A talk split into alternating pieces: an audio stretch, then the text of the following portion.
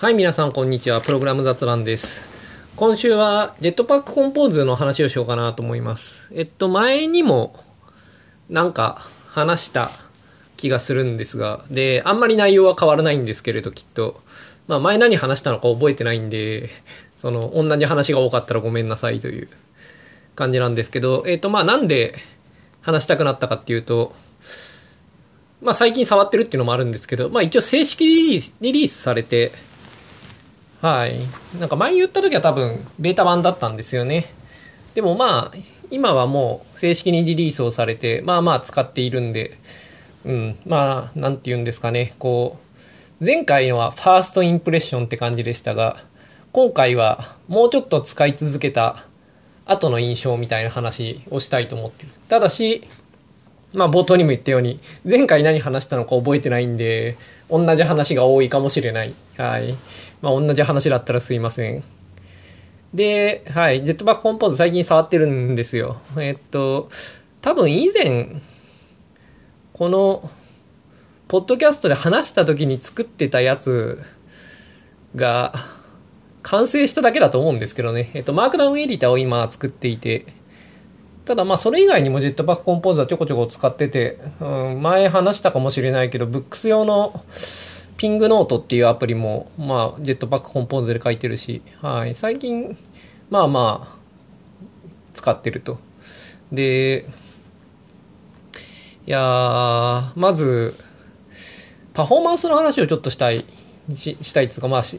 から入ろうと思います。これは割とどうでもいい話なんで、はい。どうでもいいっていうのは、その、大した内容のない話なんで、はい。パフォーマンス、いや、最初、レイジーレ、レイジーカラムとか、スクロールがめっちゃ遅くて、ダメじゃんって思ってたんですが、で、まあけどリリースまでにはさすがにどうにかすんだろうと思っていたら、うん、なんかあんまり変わってない。うん、ベータ版の頃と。うん、やっぱカラム、スクロール周りは遅いなと。で、ちょっと使い物にならないレベルで遅いなという印象はちょっとあるんですけれど、まああるというか、と思っていたんですが、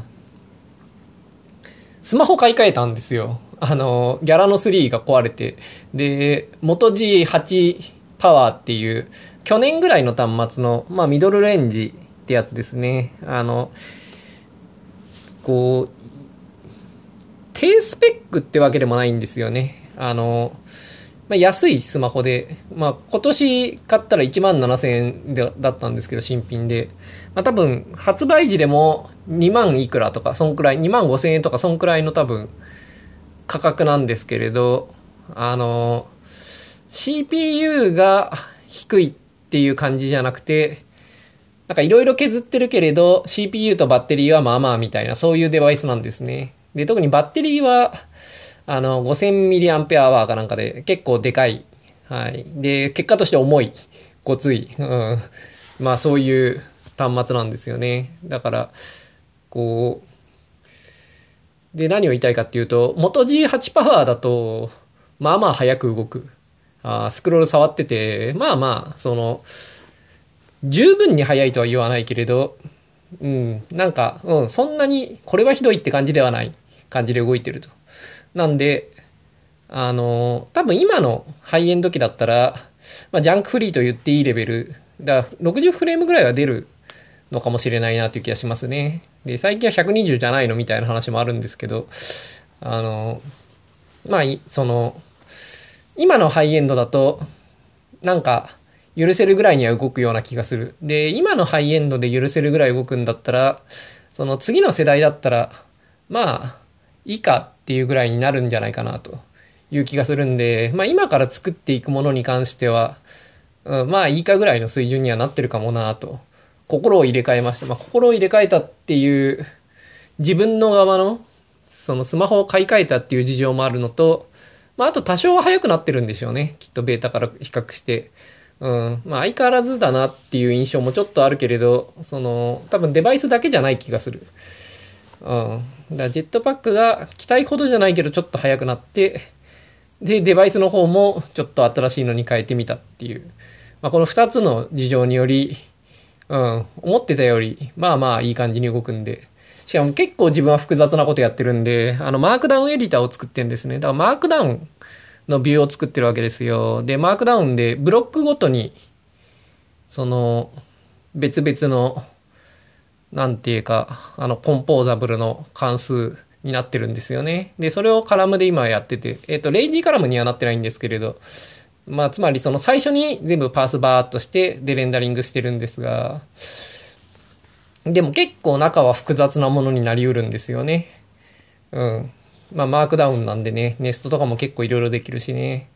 で、まあ、そんな、まあまあ複雑なことをやっているんですけれど、まあまあ、うん、普通に動いてるスクロールは。うん、なんか、60fps にはなってないんじゃないかなとは思うけれど、引っかかる感じはない。なんか30フレームぐらいで動いてる気がする。うん。だからなんかこう、スト2ダッシュぐらいの感じの滑らかさですね。うん。バーチャ2な感じはしないけれどって、まあ一体、うん、なんか何を言ってんだって感じですけれど。いや、30フレームと60フレームの違いはね、うん、まあまあわかるんですよ、私は。まあいいとして。はい。いや、なんか世代の話なんで、うん、今時の人には通じないですね。で、まあパフォーマンス、あの、これはダメだと以前は思ってたけれど、最近は、まあ、いいかって思うようになってきた。まあ、パフォーマンスっていうか、スクロールの話ですね。いやー、やっぱ、ディサイクルビューは早いですよね。まあ、ディストビューもそうだけど、アンドロイドの。アンドロイドのディストビューは早い。うん。いや、頑張って作ってある。いや、あれがね、うん、ちゃんと、ジャンクフリーでスクロールするっていうのは、うん、アンドロイドの開発者、アンドロイド側のそのアンドロイド作ってる側の開発者の努力の結晶ですよねまさに。いやあれはいろいろなことを頑張った結果そうなってるという話で。うん。まあその VM 側とかね GC 側も頑張っててでやっぱりそのビュー側も頑張ってるということで。いやいろんな人が頑張った結果ディサイクラービューはディサイクルビューはまあ爆速ですよ。はい。いや素晴らしい。でそれに比べるとやっぱりうんカラムのスクロールとか、モディファイアスクロールとか、うん、レイジーカラムとかは、うん、なんか、全然だなって感じですけど、うん、まあ、比較対象が悪いというか、あの、まあ、コアが増えてくって今後、というか増えてきてるんでもう8コアなんで多分今の私のマシンも。やっぱ私のマシン前は多分4コアだったのかなあれ、うん、8になって。まあプロセッサーパワーも上がって。うん、こうやっぱリサイクルビューよりはもっと多くのことを CPU にやらせてもいいかなっていう時代にはなっていくと思うんですよね。だからまあ、うん、現時点でそこそこその元 G8 パワーで動くんだったら、うん、でまあ今のハイエンド多分ピクセルの新しいやつとかだったら、まあ、普通に動くと思うんで、まあ、それならまあいいんじゃないかとその世代交代ってことで、うん、というふうになんか、まあ、思うようになりました。まあ、かっこ悪いですけどね、その後から出てくるものが、パフォーマンスっていう点において、その前の頑張ったものに比べてだいぶ劣るっていうのは、いや、プログラマーとして情けないんじゃないかと、まあ、個人的には思うけれど、うん、まあ、一方でけど、まあ、動く、なんて、動くというか、まあ、うん、このぐらいで我慢できそうというギリギリのラインぐらいまでは早くしてきたんで、うん、まあいいんじゃないかと。いや、やっぱね、楽ですからね、その中で普通に if 文とかで書いて、hey って書けるというのは、うん、だそその、まあ、その分、パフォーマンスが落ちるのは仕方ないけれど、うん、まあそれでもね、60フレームに間に合えば基本的にはユーザー体験としてはパフォーマンス劣化はゼロなんで、うん、まあそ、それにはなりそうかなと。まあ、そんな気はしてる。はい。で、なんか、正式版は、思ったよりも、バグが残った状態だなと思ってますね。あの、結構、致命的に困るようなバグがちょこちょこある。うん。で、え、これ正式リリースなのに直さないのみたいな。この前あったのは何だったかなあの、テキストフィールドが、その、カラムの中にあった時に、その IME のウィンドウ D サイズの時にうまく動かないみたいなバグがあって、うまく動かないっていうのはこう、画面がリサイズされても、そのカラムがリサイズされたと判断しなくて、うん、ダメだっていうようなバグがあって、いや、これは正直日本語の、日本語圏の人にとってそういうアプリは全く使い物にならないレベルの致命的なバグだと思うんですけれど、はい。まあそれが残ってると。マジかよって思うんですけれど、ただ一方で、まあそそれ以外にもいくつかそういう話はあるんですけれど、ただ一方で、あの、そういうアプリじゃダメだっていう話でもあるんですよね。まあそれが今回の話の一応、まあ言いたいことというか、まあ前回の多分話でもあったかもしれないですけど、その、まあ MVVM 世代になるときには、その UI の標準が変わるんですよね、一部。で、まあ前なんか、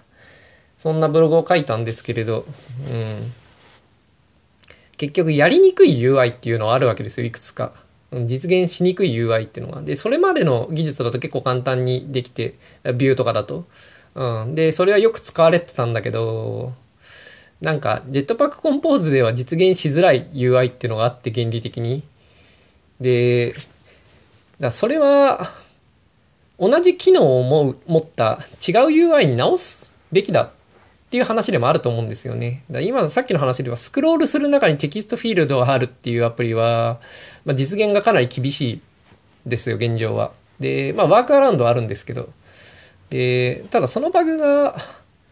まあ、直せよっていう話もあるんですけれど、一方で、こうやって後回しにされるのは、こう、やっぱそういうのはメインの使われ方ではないってことだと思うんですよね。 Jetpack Compose 的なその望ましい UI っていうのはそうではないっていうことではだと思うんですよね。で、まあ自分はその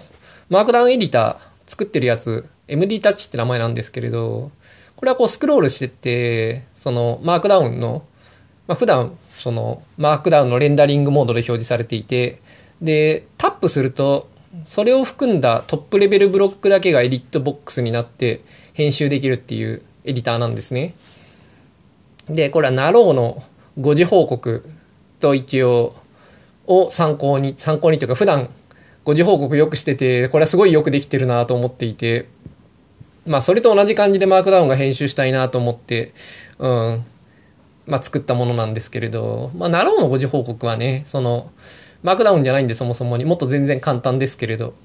同じようなことをしたいと思って作ったものででなろうの誤字報告はブラウザの中でねそのテキストブロックが下にそのテキストエリアが下にヒュイッと出てまあヒュイッとは出ないけどまあ下に出てそこでちょこちょこっと書いて編集ってやる感じなんでこう、同じ感じで最初作ったんですよ。そうすると column の中に text area があるわけですよね。で、スクロールして、で、IME がこう立ち上がると、ウィンドウが D サイズが来るんだけれど、それを Jetpack Compose うまくは使わないので、はい。なんか IME の窓の下に隠れちゃって使い物にならないわけですよ。で、まあ、最初は workaround 入れたんですよね。まあ、 workaround もあるんで一応頑張れば。うん、でも、まあなんか、 workaround がまずひどい。そんなに良くない。うん。その、実現方法がダサい上に、うん。その結果の experience もいまいちだと。だ触ったフィーリングがすごいいまいちなんですよね。で、しかもまあ、結構 workaround のコード汚いと。いやーなんか、これは嫌だなと思って、ちょっと Jetpack Compose のサンプルとかいろいろ触った結果、まあ、方針を変えて、 text area 一番下に stack するようにしました。ずっとついたままにするようにしました。だ Slack みたいな感じですね。 Slack のアプリとかって、こう普段一番下に text area があってテキスト入力してこうへこってやると、まあ、投稿されるじゃないですか。で途中のメッセージを編集する場合長押しして編集とかやると下の text area にその途中のブロックの中身がこう入って編集するじゃないですか。まあ、あいう感じに変更しました。だから下にずっとテキストエリアがくっつく。まあ、こうするとスクロールの中にはテキストエリアは、フィールドはいらなくて、そのテキストフィールドはカラムの、カラムの、だスクローラブルなカラムの外に置くことになる。まあ、それもまたカラムで、まあ、縦に並べなきゃいけないんですけど、まあ、それはいいとして、はい。なんで、スクローラブルの外にこう置くことになるんで、その、はい、スクローラブルの中にあるテキストエリアにフォーカスが上がった時の当たった時のそのウィンドウディサイズの挙動がおかしいっていう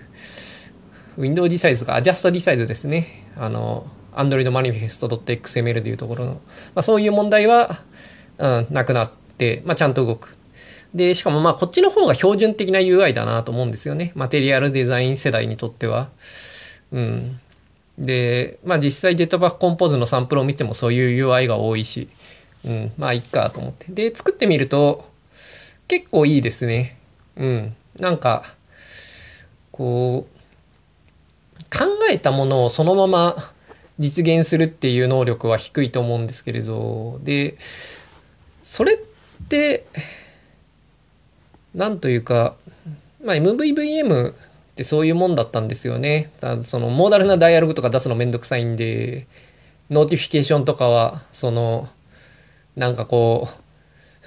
warning のラベルを書いといて、 display none にしておいて、つって、なんかこう、 warning 出したい時には、それを display block に変えるとか、まあそういう風にして、なんて言うんですか、ダイアログじゃなく違う方法で出すっていうようなこととかをまあやってたわけじゃないですか、みんな。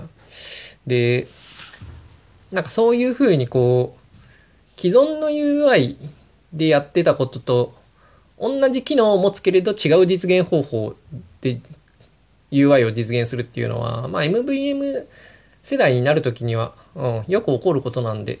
まあ、ジェットパックコンポーズでもそういうところはあるんですよね。で、まあ一方で、その、この翻訳作業、まあ、翻訳って自分は呼んでんですけれど、その、それまでの UI から次の UI に直すときに。で、この翻訳ができない場合もあり得るんですよね、やっぱり。その本質的にやりたいことが昔の UI のスタイルの方が適切であるみたいな。で、そういう時に実現できないっていうのは、その作れないってことなんですよね。だからある種のアプリは作れなくなるっていう部分があって、うん。まあそこはいまいちだなと。ただ一方で、あの、その、まあ、人生というものは、となんかこう扉が閉まってしまった時には後ろ側に新しい扉が開いてるもんだみたいなまあそういう格言もあると思うんですが、まあ、ちょっと忘れましたがなんか英語の格言ですよねきっと。あまあいいとしてまあそのビューで実現しづらいけれどジェットバックコンポーズで実現しやすいものっていうのも増えたんで特にやっぱこう if 文で切り替えるのがね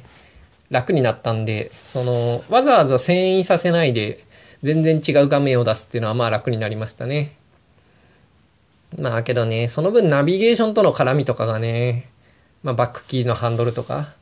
で、これでナビゲーション周りがまた出来の悪い変なライブラリがあって、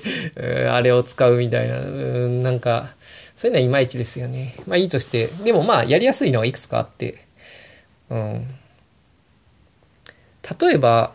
あれがないんですよね。あのメニューの自動オーバーフローみたいなのがないんですよね。一定以上メニューが増えると、あの点々点の中に入れるみたいなのがなくて最初からそこに入れるっていう選択をしなきゃいけなくてそれデバイスの画面サイズによっては困るじゃんみたいなのがあるんですけれどいやそういうのが後回しにされてていや正式リリースでやんないのみたいな。まあ今最新版で入ってるかどうかちょっと見てないですけどね。1.0の時に入ってなくてびっくりしたって話ですけど。で、やっぱそういう結構、うん、マジでっていうのはちょこちょこあるんですが、まあ、一方で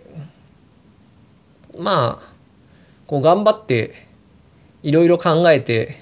なんか違うやり方で同じ機能を提供しようと思ってこう今風にやる方法ないかなと思って考えればまあ大体作るものは、まあ、大体作りたいものは実現できてるんで、まあ、実用にはなってるのかな。とか1.0バージョン1.0だっていうのは、うん、まあそうかもしれないなと最近はちょっと思ってますね。だ使ってもいいかもしれないと思う。うん。ただまあ実、なんか実現できない UI は結構あると。で、一方で、まあ新しく実現できるようになった UI も結構あるんで、その、全体としてはどうですかね。うん、できることの方が増えてるかもしれないですね。まあどっちかちょっとわかんないけど。ただまあ、そのこれまでの UI になかったものっていうのはできなくてもマジでって思わないけれどこれまでの UI でよく使っていたものが実現できないとマジでってなるんですよね。だからうんそのまあマジでってなるだけならいいんですけどその本質的にそういうのに依存するアプリを作る場合にはジェットパックコンポーズは使えないですね。なんで、うん、こう基本的にはコンポーズええんちゃうって思ってるけれど、うん、ダメなケースはある。うん。なんで、自分がダメなケースかどうかはちゃんと判断してから使う方がいいですね。で、まあ、ジェットパックコンポーズの話として、まあ、もう一個あるのは、その、なんか実現方法がよくわからないもの、よくわからないっていうか、こう、なんかやりたいことがあった時に、なんかそのままでは書けないことがあるんですよね。こう例えばこの前考えあ思ったのはそのマークダウンエディター作っててその、まあ、どっかブロックポチッて押されるとその内容がまあテキストフィールドに入ると。でやっぱりキャンセルする場合があるんですよね。キャンセルっていうボタンがあって、それを押すと、まあ、クリアされて、そのブロックの編集はなかったことにされるっていう、で、元の状態に戻るっていう機能があって、で、そういう感じのtext field をキャンセルするっていう、クリアするっていうのが意外と難しかったりするんですよね。まあ、 text field って、まあ、 Jetpack Compose 的には、その、書いてる途中っていうのは state になるわけじゃないですか。 mutable state になるわけじゃないですか。で、その onValueChange のところでその mutable state を延々とこう更新していくことによって入力途中のテキストというものが text field に表示されるわけですよね。まあ、 Jetpack Compose、うん、っていうかまあその MVVM 世代っていうのはまあ大体そういうもんでその画面の更新はそのデータの更新からまあ何らかの observable なデータの更新からうんまあ反映してその表示されるもんなんで、まあ、テキスト mutable state のテキストがあってそいつをまあonValueChange でヘコヘコやっていくわけですよね。でもキャンセルボタンでクリアしようと思うとそのキャンセルボタンがその state にアクセスできなきゃいけないわけですよ。でまあいろいろな事情でそれがアクセスできない。いろいろな事情というか関数の外に最初キャンセルボタンがあったりしたんですね。その、そこまでの経緯の結果として。うん、まあこれ、この話は、ついてこれる人は聞く価値がなくて、ついてこれない人は何を言ってるのかわからない気がしてきましたね。まあいいや、一応ちょっと話しておきましょう。いや、そういうわけで、あの、関数の中でミュータブルステートを作っておいて、まあそこで更新するっていうのはテキストフィールド系のものっていうのはよくあると思うんですけれど、その関数の外でクリアしたりしたいってことも結構あるんですよね、その text field。でも、その text field の state がその関数の中にあるんで、外からクリアできない。で、こういうのは意外と実現が難しくて、うん。まあ、実現難しいっていうのは実現は簡単なんですけど、その、なんていうんですかね。その関数に引数を追加して、その text state をうまいことクリアするっていうのは、まあまあめんどくさいんですよ。うん。例えば mutable state のカウンターとかを作って Int の、うん、1個プラス1されたらクリアされるとか、あするとか、まあそういうことはできるんだけど、うん。まあ結構なんか、ストレートにやるのちょっと難しいんですよね。で、まあどうするかっていうと、 hoist しなきゃいけなくて、だあの、1個上のレイヤーに mutable state を持っていかなきゃいけないんですよ。まあそうじゃなければ、その、何らかのコールバックをまあ渡すかどっちかなんですけれど、うん。まあ要するに関数の中のローカル変数を外から編集するっていうのはまあできないわけじゃないですか、普通の言語は。やるのにはトリッキーな方法が必要なんですよね。で、だからどうするかというと、その外の、外に、ローカル変数じゃなくて外の変数に持っていかなきゃいけないんですよね。で、でも、その、 value change とかで変更するようなものっていうのは、すごい internal な状態だと思うんですよね。つまり、入力途中のテキストっていうのは、すごい text field にとって internal なもので、これを外に出すっていうのはすごい抵抗があるんですけれど、だって編集途中にしでしか使わないわけですよ。最後に submit ってやった時にその時のテキストが渡ってくれば外からすれば十分で、でも text field のクリアっていう機能を作るためだけにそれが外になきゃいけないんですよね。で、まあ、それはなんかちょっと違和感があるんで、なんかそういう時にはもっといろんなことを考えなきゃいけないんですよね、大体。うん、その、まあ、目先には今言ったので全てで、要するに上側に mutable state 持って、で、その text field を持ってる関数としては、そのテキストが渡ってくるのと、 onValueChange を外に出さなきゃいけないんですよ。だから、関数の引数として、そのラムダ式の新しい callback を追加しなきゃいけないんですよね。で、その追加された callback を onValueChange で呼ぶようにすると。で、上側でその state をいちいちその更新しなきゃいけないっていう風な感じになってその中の情報を外に出さなきゃいけない度合いが増えてですね嫌な気持ちになるんですね。でそれだけだとやっぱり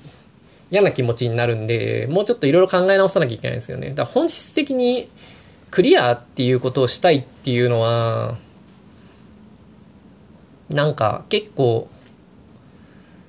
テキストフィールドと密に結びついている概念なので関数の切り口を変えるとかその間のやり取りに必要なコールバックとかをもうちょっと見直してなんかどっか違うレイヤーで揃えるとかいろいろ考え直さして再構成するといい感じになるんですね。でまあ実際やるんですよ。で Jetpack Compose ってこういうところがあるんですよね。 Jetpack Compose に限らずその、まあ、MVVM 系のライブラリってこういうのことがあってそのやりたいことがまずあると。でそれをそのまま実現するのはできないことがあるんですよねあれ？あれこの state ここだからこっから更新できないじゃんみたいな。でどうすんだっていうと、まあ、単純な解決策はすぐ分かるわけですよ。上に state を hoist してでそれの変更のに使っていた関数は全部その関数の引数にコールバックとして渡してその外側に持っていくっていうね。でそうするとその中で綺麗に閉じていたロジックが呼び出し側に全部移ってうわって感じになるんですよ。でその後、まあ、なんでそうなってしまうのかっていうのをもうちょっとよく考えてより本質的に正しい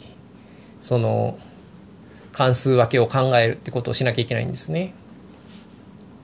で結果としてそうやって考えるとなんかいい感じになるんですよね。まあこれはいい感じになるようにするための訓練がある程度いるかもしれないですけどまあ自分は結構ねザムル世代の時にたくさんやったんでこの手のは、うん、まあまあ得意なんでまあ15年ぶりぐらいですけどねこういうのやんのいやでもまあうんなんか懐かしいなって感じがしますね。まあ、15年ってのは嘘ですね。ザムル出た時はプリズムとかなかったですからね。うん、10年ぶりぐらいか。うん、MVVM が割とこう標準化されたというかちゃんと、うん、こうこういうもんだっていう形で固まったのは登場からまあまあ時間が必要でしたから2年ぐらい経ってからでしたからね、うん、だから2009年とかまあいいや。うん、その年数のことはいいとして、あの、まあ、ジェットパックコンポーズ、そういうことはあるんで、その、まあ、最初はまず state がいじれないと。で、 state を hoist すると。で、それをいじってるものが全部、そのコマンド、イベントとして、 Jetpack Compose 用語ではイベントですね。あの、 XAML 用語ではコマンドなんですけどね。まあいいとして。まあイベントとして、こう、全部引数に直さなきゃいけないと。で、そうすると、その呼び出し側に中のロジックが全部ごちゃっと上に行って、うわーってなって、で、まあ、その後に、その state はなぜそこになきゃいけないのかとか、そこの state が、あこの state がそこにあるということは、そことはどういうことなのかとか、そのいじるのに必要な、その、 on なんとか系のコールバックっていうのは、本質的にはそこでは、そこで、そこっていうのはその mutable state があるレイヤーでやるべき責務は何なのかとかを考え直してでそのコールバックの役割を変えたりするんですよね。最初はそのコンポーズ、